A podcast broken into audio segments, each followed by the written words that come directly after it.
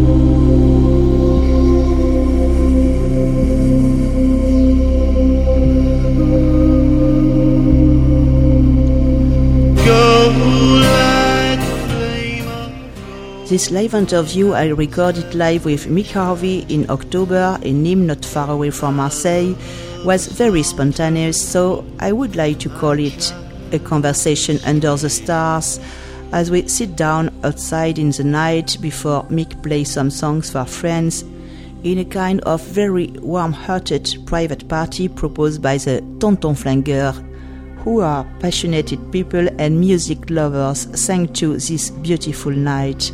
Right now, you are listening to Bethelridge, a song from Robbie Fulks, covered by Mick Harvey in his album One Man's Treasure.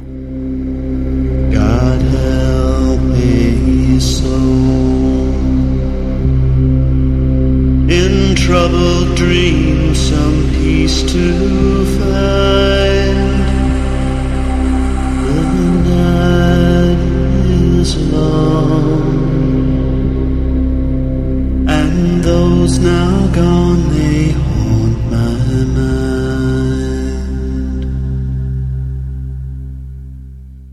Okay, tonight I am with Mick Harvey. and Mick. Where are we? We are on the uh, Route de Uzès, uh, north of Nîmes, uh, at uh, some strange place called La Hacienda, La, La Hacienda, where I've been invited by these um, friends or people I, I've met from from Nîmes to play a show, like a big private party. Strange. It's a very strange event. Oh, we are very lost in the country, in the French Yes, country. yes, I can hear a trail bike. There it is, some some teenager on a bike riding around the hills. We might hear horses behind us too soon because there's lots of horses here in the next to the tents and things. Anyway, And you choose to to play your solo album tonight. no, I will just No? play f- uh, some song, a few songs from the album, Yes. just like normal. I'll play a mixture of, of songs, but uh, not so many from actually.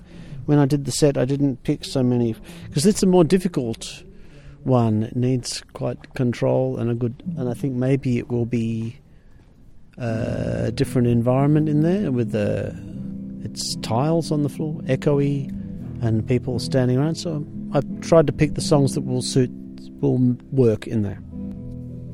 So without my band and without um, the normal controlled environment, I'm just on the floor where everybody else will be standing. It's I, I just picked the songs with that in mind. Normally these days I would play more uh, in balance more songs from the new album. Yeah, You know, but I- tonight the same as from other albums. It's just a mixture of stuff. So uh, I, I would change my place with you because um, this uh, mic- microphone It's take picking up. record everything, and, and I am in direction of the music. okay. So and you- then you, you can sit down Yes, in the wet. Gilles has just begun. No, no, it's all dry now. Yeah. I will try to ask you very difficult question Okay. tonight. It's a place for that. Is it? Because your the title of your album is Sketch of the Book of the Dead, Yes. and I wish to know why did you choose to record that album now in your life? Um, well, it was really uh, just to do with uh, it was it was something that was very present and something that I was thinking about a lot at the time. So, the, well, last time we talked, we, I hadn't recorded the album then. No. Oh, really? No, no, and you, you have the choice to make a stupid Ah, rock okay. album or, a folk uh, album another or one, or cover song. another. Yeah, and so I chose to do. Okay, so I chose to do that album. Um, well, it was one of one of the projects that I could have worked on, and I decided that it was the one that would make a uh, statement that I, uh, the right kind of statement about where things were at that time, rather than uh, if I make a stupid rock album that probably wouldn't be so good and people would say, "Oh, no, he's just making stupid rock music," you know, because I just left the bad seeds, or or they would say, um, "Oh, he's just doing more cover versions," because people don't seem to understand that that's also a very valid art form. I thought it was the best statement to make. That uh, writing my own album, so the fact that it was about that subject Yes. was just the only album that I, was in my plans to make where I was writing an album. Yeah, So I decided to write the album, and that was a strong statement to make artistically about my intentions. but it- that subject, to death. Well, it's not really about um, it's not really about death. The album. It's about um, it's about memory. So it's it's about it's about memories and about um, all aspects of memory and the things that we remember about people who aren't there anymore. And I think this is kind of really something that was on my mind a lot. I was aware, uh, I was thinking a lot about people who weren't there. I was doing shows with the Triffids, and we were doing all Dave McComb's songs, and I was doing other projects where uh, Jeffrey Lee Pierce project, where I was doing songs for that. And it was coming up, and then I realised a lot of the songs on my other albums were by friends of mine who weren't there anymore, and then.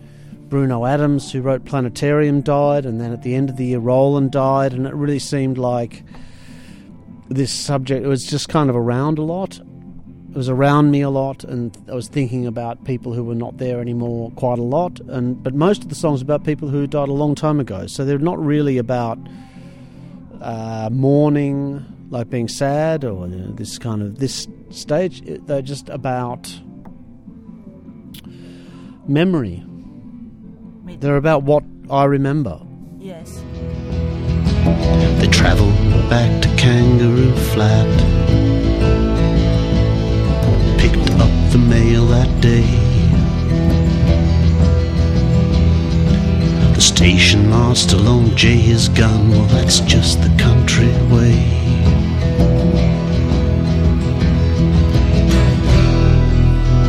In a paddock, scraggy gum trees. Early summer grass turned gold. Jay Givens took a shotgun, so his story can't be told.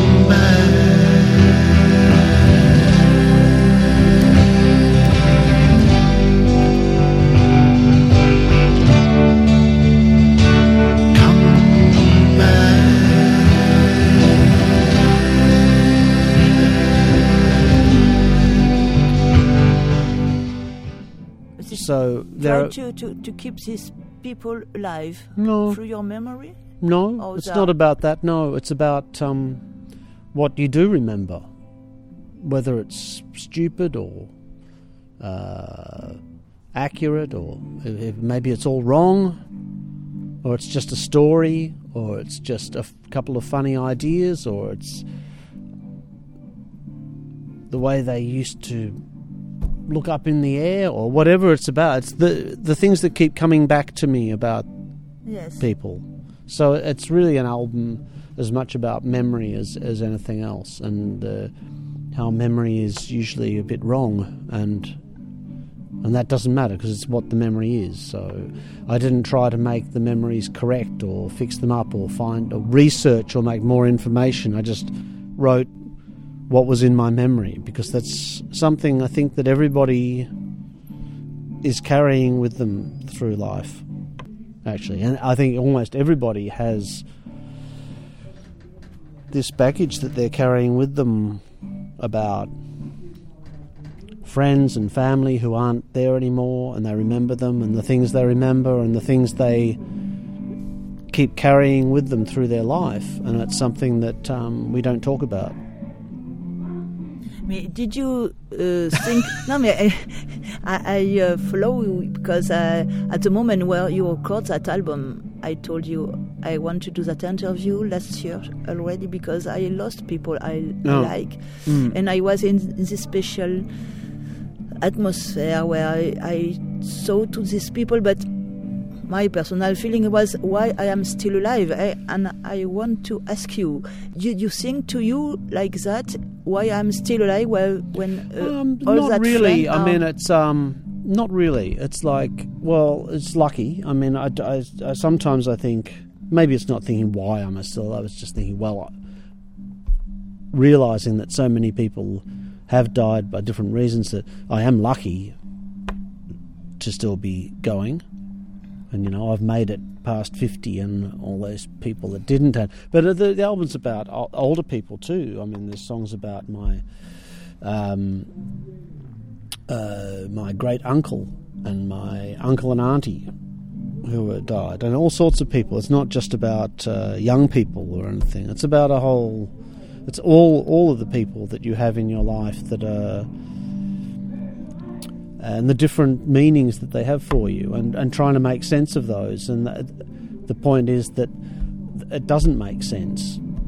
I don't think you can make sense of it. What what you have really is a whole set of sketches, scrap, scratch, scratchy scraps. You know, yes. and this is the point of the album. So it's saying that's what it is really. All you have is, is these sketches and funny memories that you take with you through your life. It's why you choose that that term sketch. Yeah, because it's a little because surprising. actually the songs the songs themselves when when I came to um, I was going to originally it was going to be called the Book of the Dead, and I had a work tape, and on the work tape was you know written sketches for the Book of the Dead. So it's like little working pieces, and then I, eventually I just thought, well, that's actually more appropriate because all of the songs, if they're uh, you're talking about, you know, a biography of a person. They're not any way a biography. They're like a little sketch of the person or some bits and pieces of the person. They're not the whole. They're only the funny things that I keep remembering. And, the whole of humanity is carrying these funny memories with yes. them of people who aren't there anymore, and it's something you know we don't talk about really.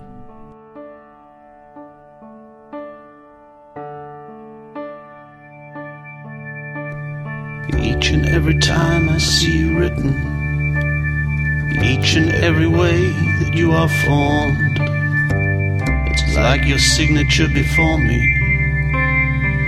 Every way, each way you'll scroll from the preparatory shutter.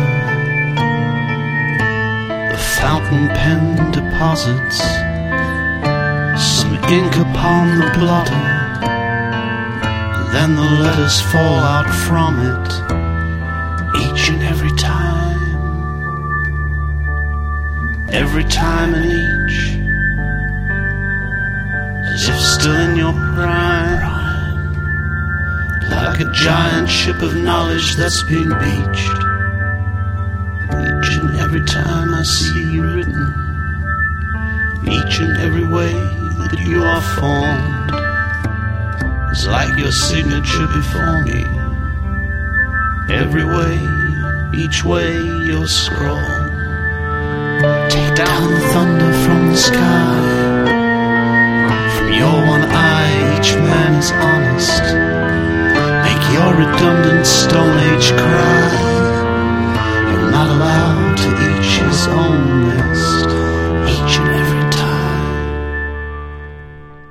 you, so I thought it was an interesting idea for an album. And and do you have an idea from another solo album now? Oh yeah, there's one I'm working on, but I haven't. Uh, yeah, I'm I'm trying to. I, I, it was the one I started before, which is more like it's got some cover, what would be called cover versions on it again, which I started before, which I then put aside to finish this album. I've come back to it now, and originally I thought it was kind of a sort of song cycle about love or something. Now I realise it's a song cycle that's not really about that at all. It's about something else. It's about. It's more about this idea that um,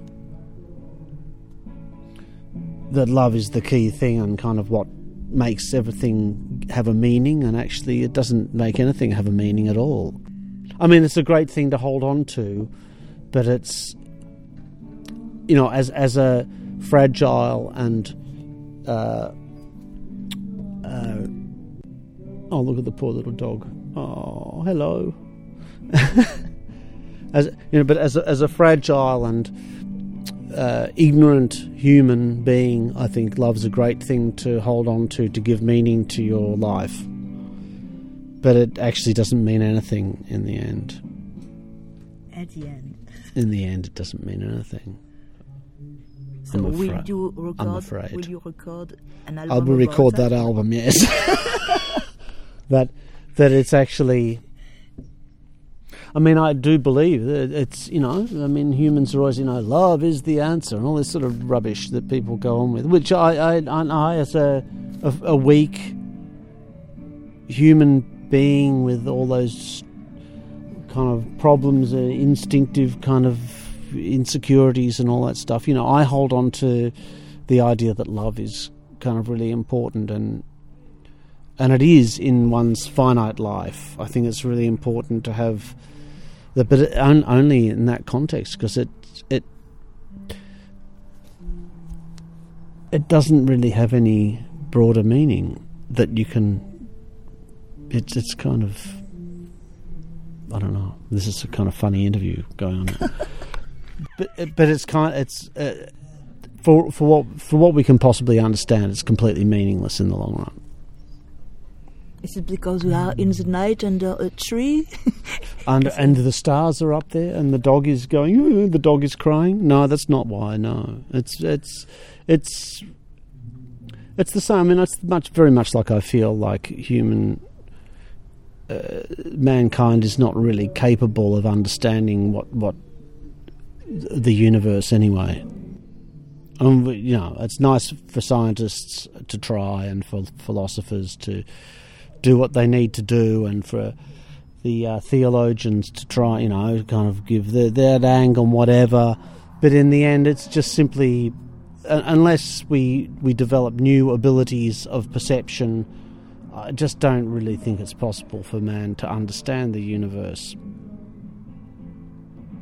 It's it's a brave effort to try to do it, but it's never going to happen unless we develop. You know, it's going to become cyber humans and kind of and kind of get into a new thing. But, uh, human perceptions are very limited. You know, where our senses are limited to a very small band of perception, and I just think it's it's unfair.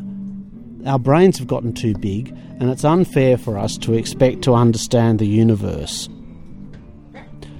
Maybe a dog has a chew. Hmm?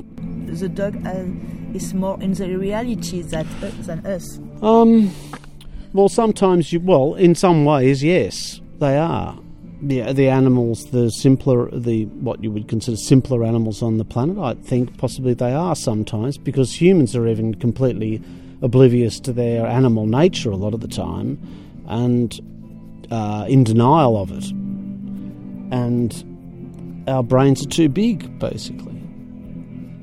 With a big Our brains are too big for our physical nature, and and there's uh, and it, the, our brain tends to place a lot of um, values of self-importance upon ourselves, which are actually instinct-driven too. I think. Sky was dark as velvet, still before the dawn. Stood there, line and waited for the call to sally forth that day to a place with sunshine and a state of passion out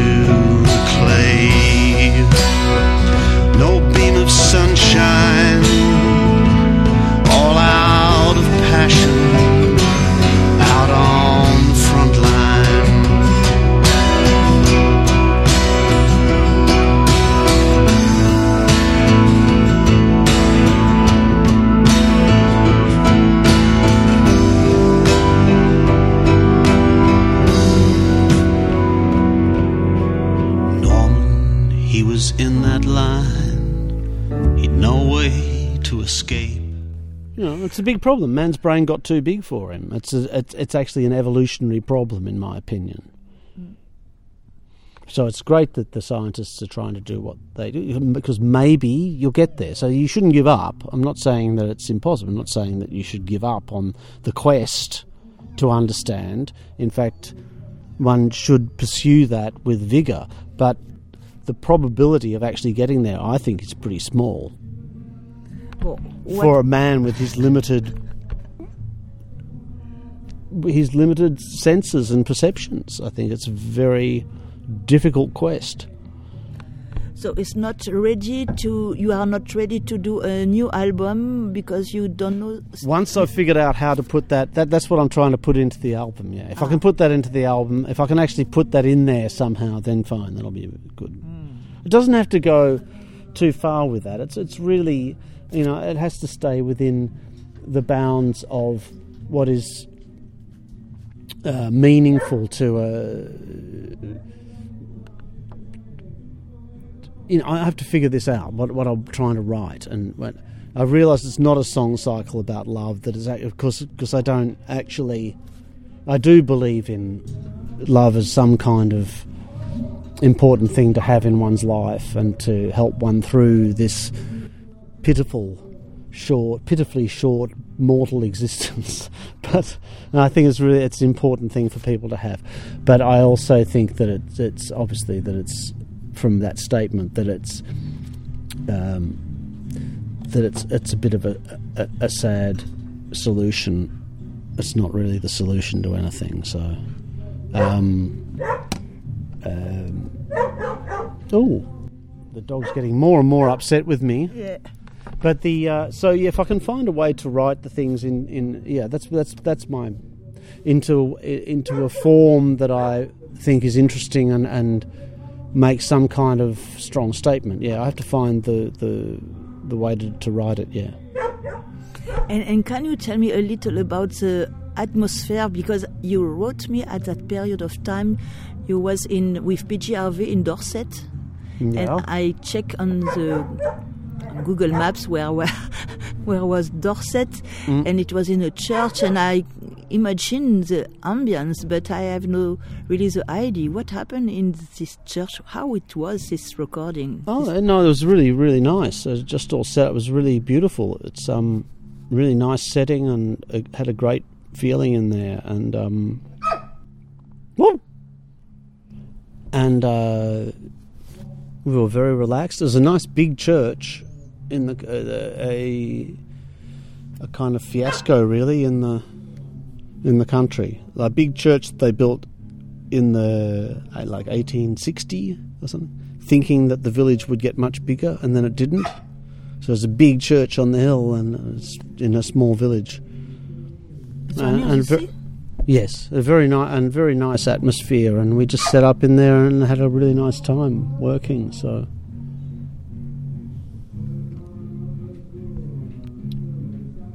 the dog. During that period, we, you you come to rehearse, but the Really? it was- Shut up, dog. the songwriting was done by PJ alone, and you. Yeah, you Polly come- wrote. Polly wrote, always writes her songs. Yeah, she really writes her songs, and um, and uh, here he is. Uh, yeah, it's not, not very pretty. Yeah, Polly and she brings brings people like like me or John Parish in to kind of help her um, uh, realize them and make them full because she's. She, some, sometimes she has a very good idea in in the demo, and she really follows that idea through, and it stays very close to the demo. And other times, she wants to make it go in a very different way, so she just lets the other people who are there kind of work out an, a new idea for it. So that's what we're there for: work out new ideas and add extra things to her work. Yeah, because I, I heard that you sang with with her. I sang a lot on the yes, record, yeah. Yes. Mm-hmm. That was her idea. she wanted me to sing on the record. She wanted male voices on the record a lot, and mine's on it quite a lot. Even sometimes just, you know, like a duet with her a couple of times, even, yeah. Fighting in the Anzac Trail. Louis ran forward from the line. I never saw him again.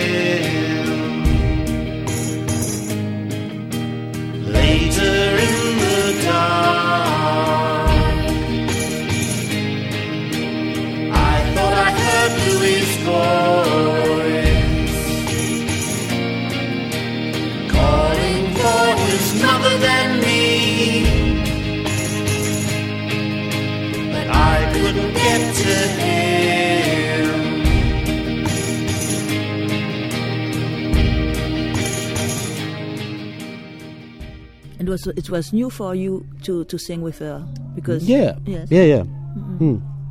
But very nice. You know, it was very nice singing with her. I found too even if I only watch videos Ah. I didn't saw the the show The show, oh, yeah, yeah. yeah but you you stay in North France only in Paris in fact yes Yeah. yeah Well, no, we also played in Amiens. ah. And we Yeah. also played in, um, Ex- in Brittany, and we played in. Actually, that's true. Yeah, so we just played like a whole lot of shows in North France. That's Yeah. true. Yeah, yeah. it's not and pla- Barcelona. yes in Spain but it's not a plan to, to do another tour with uh, with the albu- album No, not with that album. No, we finished in Australia early last year. Uh, early last year? Yes. Uh, Early this year? January. To, no, January 2012. Yeah, it was this year. Yes, yes, Was it just this year? yes. God. Uh, yeah, in January. Yes. So we just finished this year. it's terrible. And it's finished, really, for us, for me. Yeah, yeah. No, well, she's trying to work on new material. So when she's written a new album, then but it wouldn't be the same tour again. She felt she'd finished that because it was a very. It had a theatrical aspect, the show, and it was very much based around that album. And I think she didn't want to keep doing it anymore. It becomes like a job. Yes. And sometimes it's just like, oh, I've been doing this, uh, yeah, yeah, yeah, yeah, go and do it again. She didn't want it to be like that, so she'd finished with it, so that's fine. And what are you doing after this tour? You are, you are touring Europe right now. Well, I have some more shows in October, and then I and I'll go home and I'll try and work on the new album, yes. whatever that's going to be. About the folly of man. Yes.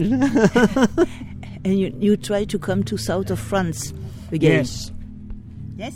Yeah, and play in the hacienda again. which is 30 In Marseille people. too. Oh, maybe. Oh, We'll see. sure.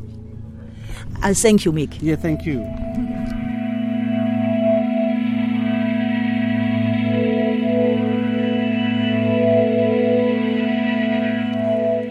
It's the end of this podcast. I hope you like it. I play some songs from Mick Harvey's new album Sketches from the Book of the Dead. I start with the ballad of Jay Givens, To Each His Own, a place called Passion, and right now two paintings. Just before a song from PJ Harvey's new album, The Color of the Earth. It's two paintings by your old friend Gustav Pille that in the end recreate for me the contents of your rooms.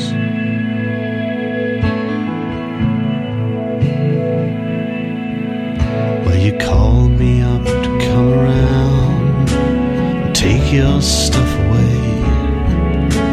You shoved it in, stacked it high, said none of it could stay. Driveway, things falling all over the place out onto the marooned highway, carrying 10,000 yesterdays. Then I saw a sign for Dublin Road, the thought of your old street. Knew I should do a drive-by to make the trip complete. House was not what it once was, and the drive cars turned to rust The rose bushes fill the front yard now. There's clumps of grass and dust. There's nothing left to see there that gave me any sense what once was. So I took your things back to the present tense. Upon my wall, I see in painting. You will find links to the band, pictures, and videos on my blog Melting Pod, www.meltingpod.com. If you wish to send comments, use my email address meltingpod at gmail.com or use my Facebook page at facebook.com slash meltingpod. Bye, tschüss, au revoir, à la prochaine fois. to his English home.